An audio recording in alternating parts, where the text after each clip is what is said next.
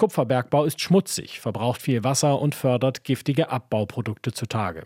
Bisher wurde der Rohstoff importiert. Nun will eine Firma aus Panama auch in der Lausitz Kupfer abbauen. Viele Menschen dort wollen das verhindern. Doch wer liefert dann das Kupfer für die Energiewende und woher? Diesen Fragen sind Ute Bartel und Fabian Grieger nachgegangen. Kupfer wird gebraucht, das ist erstmal völlig unstrittig. So, und wenn es eine Möglichkeit gibt, das Kupfer da unten aus der Erde rauszuholen, ohne dass man die Landschaft verwüstet, dann soll mir das noch recht sein. Wenn man es jetzt macht mit der jetzigen Technologie, bin ich dagegen. Aber wenn es hart auf hart kommt, dann ist dieser Bodenschatz eben auch wirklich etwas wert. Und das sollte man nicht voreilig aufgeben. Wir können das hier so nicht durchgehen lassen. Weil wir leben hier und wir wollen hier auch weiter leben. Viele haben hier gebaut, viele haben Kinder in die Welt gesetzt, die hier leben, weiterhin leben möchten. Unter Spremberg liegt ein Kupferschatz. Das Metall ist wertvoll. Der Preis steigt immer weiter, weil der Rohstoff für die Energiewende benötigt wird für Windräder, Stromtrassen oder Elektroautos. Doch der Abbau ist mit massiven Eingriffen in die Umwelt verbunden. So ist der Wasserverbrauch für die Förderung des Kupfererzes enorm. Außerdem sind giftige Abfallprodukte wie zum Beispiel Arsen eine Gefahr für Mensch und Natur. Deshalb sind viele Spremberger gegen ein Kupferbergwerk in ihrer Stadt. Peter Wolf ist einer von ihnen. Er zeigt seinen Gästen Spremberg gern von seinem Spreewaldkahn aus. Idyllisch sei es hier, schwärmt er während der Kahnfahrt. Und diese Idylle sieht er durch ein künftiges Bergwerk bedroht.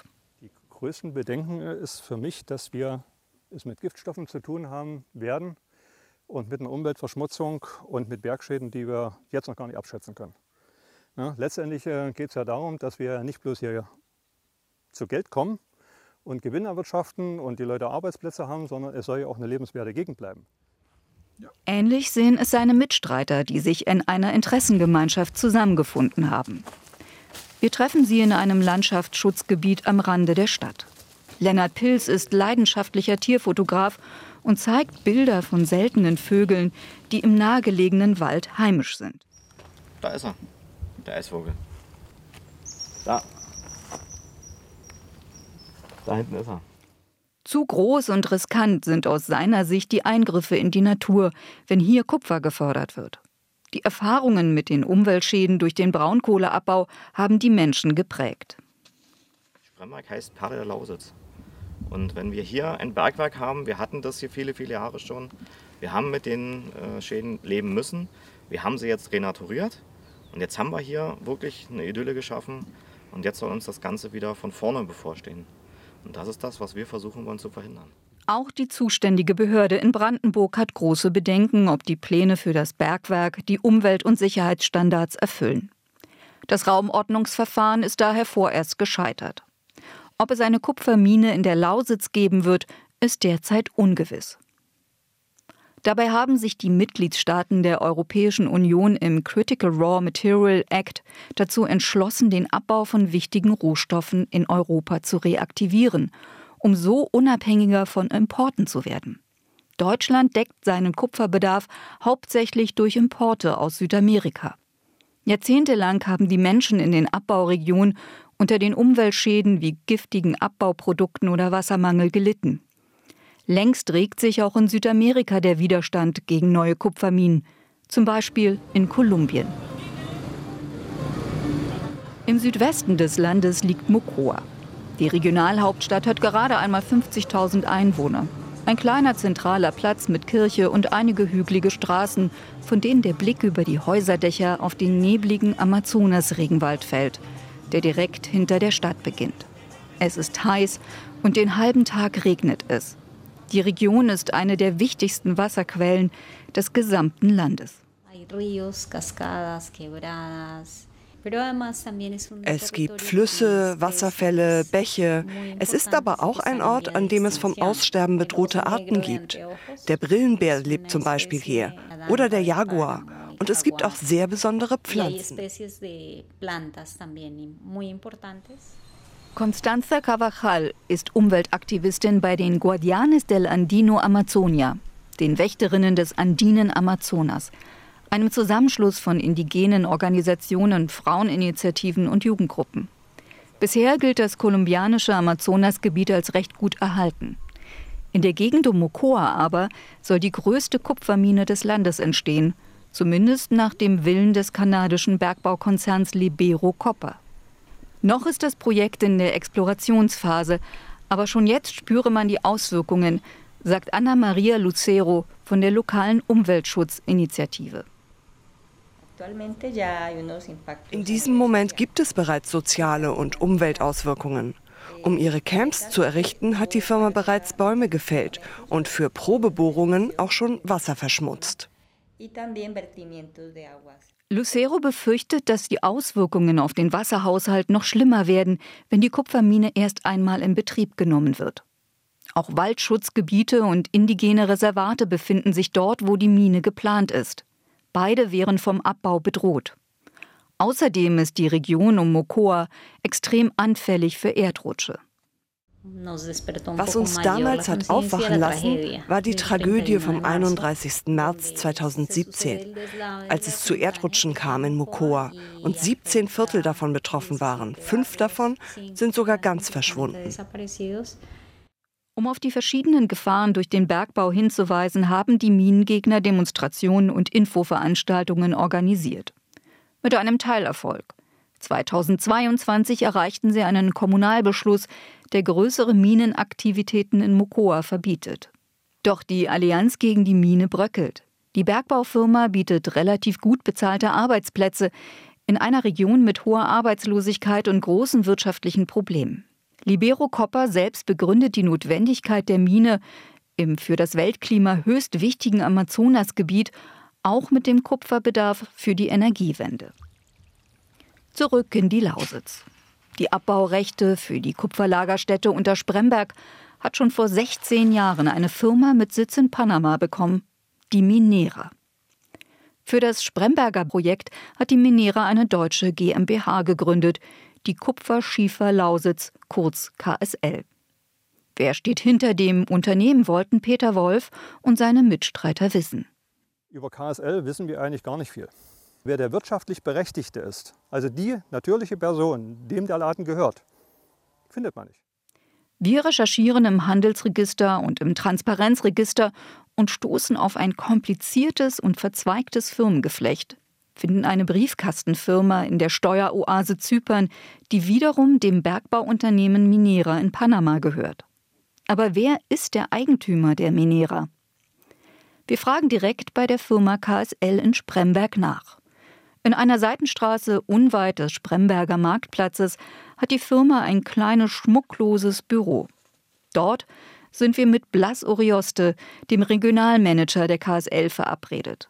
Auf die Frage nach dem Eigentümer des Mutterkonzerns druckst er herum. Die Eigner sind ein Trust, ist ein Family Office. Family Office, was heißt das? Private Eigner, mhm. die wir über ein Trust, wie heißt es eben halt im Bergbau investieren. Wer sind da die aktuellen Eigentümer? Dazu kann ich Ihnen nicht sagen. Nach unseren Recherchen ist einer der Miteigentümer der ehemalige bolivianische Präsident, Gonzalo Sanchez de Losada. Eine höchst umstrittene Persönlichkeit. Vor 20 Jahren wurde er aus dem Amt und aus dem Land gejagt, nachdem bei Protesten gegen seine Privatisierungspolitik mehr als 60 Menschen erschossen wurden. Er floh nach Washington, wo er bis heute lebt. Die Angehörigen der Opfer verklagten ihn in den USA wegen außergerichtlicher Tötungen vor einem Zivilgericht. Der Prozess endete mit einem Vergleich. Bolivien aber fordert noch immer seine Auslieferung. Der Regionalmanager der KSL verteidigt den Ex-Präsidenten. Die Vorwürfe seien unberechtigt. Dass es jemandem was vorgeworfen wird, bedeutet nicht, dass es so ist. Kritiker in Bolivien werfen dem früheren Präsidenten vor, seine politischen Ämter genutzt zu haben, um seinen Bergbaukonzern aufzubauen und sich bereichert zu haben. Auch diesen Vorwurf weist der Regionalmanager von sich. Außerdem habe das alles nichts mit der Kupferschiefer Lausitz GmbH zu tun oder der Mutterfirma Minera. Welche Rolle spielt denn äh, der Ex-Präsident noch heute bei Minera? Äh, keinen operativen. Er ist ein 93-jähriger Mann. Miteigentümer? Der ist einer der Aktionäre. Die Minera will in Spremberg trotz des Scheiterns im Raumordnungsverfahren weiter investieren. Insgesamt sollen mehr als eine Milliarde Euro in das Projekt fließen. Man sei im Gespräch mit interessierten starken Bergbauunternehmen, die im Januar die Region besuchen werden. Nur ein Katzensprung ist es vom Büro der KSL zum Spremberger Rathaus. Hier empfängt uns die Bürgermeisterin der Stadt, Christine Hantier. Was sagt sie zu den Hintergründen der Kupferschiefer Lausitz GmbH? Wir befassen uns im Moment nicht mit diesen Themen. Wir befassen uns mit dem Thema, ist die Förderung von Kupfer machbar? Sie unterstützt die Pläne für die Kupfermine in Spremberg. Sie glaubt, die Stadt werde von dem Bergwerk profitieren. Wir sollten äh, unsere Chancen auf wirtschaftliche Entwicklung nicht verspielen. Also Gewerbesteuern wird es allemal äh, geben. Aber äh, wichtig ist auch, wir befinden uns ja im Strukturwandel und äh, wir brauchen neue, nachhaltige Unternehmen. Sie hofft darauf, dass ein grüner Bergbau in der Lausitz möglich ist. Doch angesichts der komplizierten und verzweigten Firmenstruktur ist der Steuerexperte Christoph Trautvetter vom Netzwerk Steuergerechtigkeit eher skeptisch. Komplexe Firmenstrukturen wie diese ermöglichen es, Gewinne aus Deutschland in die steuerfreie Steueroase zu verschieben. Es besteht also die Gefahr, dass über Steuertricks die Gewinne im Firmennetzwerk der Minerer verschwinden und Spremberg wenig vom Kupferbergbau hat. Doch woher soll das dringend benötigte Metall kommen, wenn es nicht in Deutschland gefördert oder aus Südamerika importiert wird? Ist Recycling eine Lösung? Am Rande von Färbelin türmen sich auf dem Gelände der Firma Cablo riesige Knäuel aus Kabeln. Ein Bagger greift sich ein Knäuel und stopft es in einen Trichter, wo die Kabel in immer kleinere Teile gehäckselt werden. Geschäftsführerin Marina Dankert erklärt, wie der Prozess dann weitergeht. Und dann geht es in die Schneidmühlen, die mit Sieben ausgelegt sind. Und dort verbleibt das Material so lange, bis im Prinzip das Metall vom Kunststoff getrennt ist. In der großen Halle wird es sehr laut. Hier stehen die Siebtische, durch die das gewonnene Kupfer wie feiner Sand hindurchrieselt. Das sind sehr, sehr dünne Drähte. Es fasst sich auch ganz weich an. Kupfer lässt sich gut recyceln. 40 Prozent der Kupferproduktion in Deutschland stammt aus Altmaterialien wie Kabeln und Schrott. Aber wir können nicht den Gesamtbedarf zu 100 Prozent ähm, aus Recycling decken. Das ist rein rechnerisch schon nicht möglich. Auch weil bei jedem Schritt, den man macht, gibt es ja auch Schmelzverluste immer wieder. Also es wird ja auch weniger ähm, über die Zeit. Die sind jetzt nicht riesig groß, aber sie sind da. Ne? Und die müssen durch neues Kupfer wieder aufgefüllt werden. Ohne Kupferbergbau geht es also nicht. Besonders für die Erzeugung grüner Energie wird der Rohstoff gebraucht. Dadurch wird sich der weltweite Bedarf bis 2035 verdoppeln, so schätzen Experten, auf 50 Millionen Tonnen jährlich. Müssen wir für die Energiewende also die massiven Eingriffe in die Umwelt durch neue Kupferminen in Kauf nehmen? Das fragen wir den Fraktionsvorsitzenden der Grünen im Brandenburger Landtag, Benjamin Raschke. Wenn wir die Augen aufmachen, dann sehen wir, dass wir täglich schon in Kauf nehmen, dass Umwelt verschmutzt und ähm, dass Menschen sehr schlecht behandelt werden. Teilweise gibt es ja sogar Kinderarbeit in dem Gebiet, im Kupferbergbau. Und wenn wir uns ehrlich machen, dann wissen wir, dass wir momentan auf Kosten anderer Regionen leben. Und das ist also ethisch überhaupt nicht vertretbar. Seiner Ansicht nach gäbe es in der Lausitz die Chance auf einen grünen Bergbau. Denn die ökologischen und sozialen Auflagen sind in Deutschland besonders streng. Ob die Kupferschiefer Lausitz GmbH tatsächlich die Anforderungen erfüllen würde, ist aber derzeit noch fraglich, so Raschke. Auch wegen des intransparenten Firmennetzwerks sollten die Behörden genau prüfen, ob sie die Genehmigung für eine Kupfermine erteilen. Und wenn wir über Kupfer reden oder über eine Firma, die Kupfer abbaut, muss klar sein, es gibt eine Firma mit Deutsch, nach deutschem Recht, die auch Rücklagen, Geld hinterlegt, auf das dann zurückgegriffen werden kann, selbst wenn die Firma pleite geht oder die Mutterfirma sagt, wir machen den Laden zu. Nach Auskunft des Bergamtes ist diese Sicherheitsleistung eine der Bedingungen für die Genehmigung. Damit solle zum Beispiel auch die Renaturierung finanziert werden. Den Spremberger Kupfergegnern Lennart Pilz und Peter Wolf wäre es am liebsten, dass die Pläne für eine Mine in der Lausitz komplett aufgegeben werden. Doch was ist dann die Alternative? Importe aus Südamerika? Sind Ihnen die Umweltschäden in anderen Ländern egal? Egal soll es uns auf gar keinen Fall sein. Mhm. Aber wenn wir hier die Probleme jetzt schon im Voraus sehen, was mhm. kommen kann, und wir wissen, was in den anderen Ländern passiert, dann weiß ich nicht, ob man das hier auch unbedingt haben möchte. Vielleicht übertragen sich auch unsere Umweltstandards dann auf die anderen Länder, ja. Mhm. denn wir leben alle auf einer Welt. Die Idee vom grünen Bergbau darf nicht nur in Europa das Ziel sein. Und das geht nur, wenn die Interessen der Menschen in den Abbauregionen berücksichtigt werden. Egal, ob in der Lausitz oder in Südamerika. RBB 24 Inforadio vom Rundfunk Berlin-Brandenburg.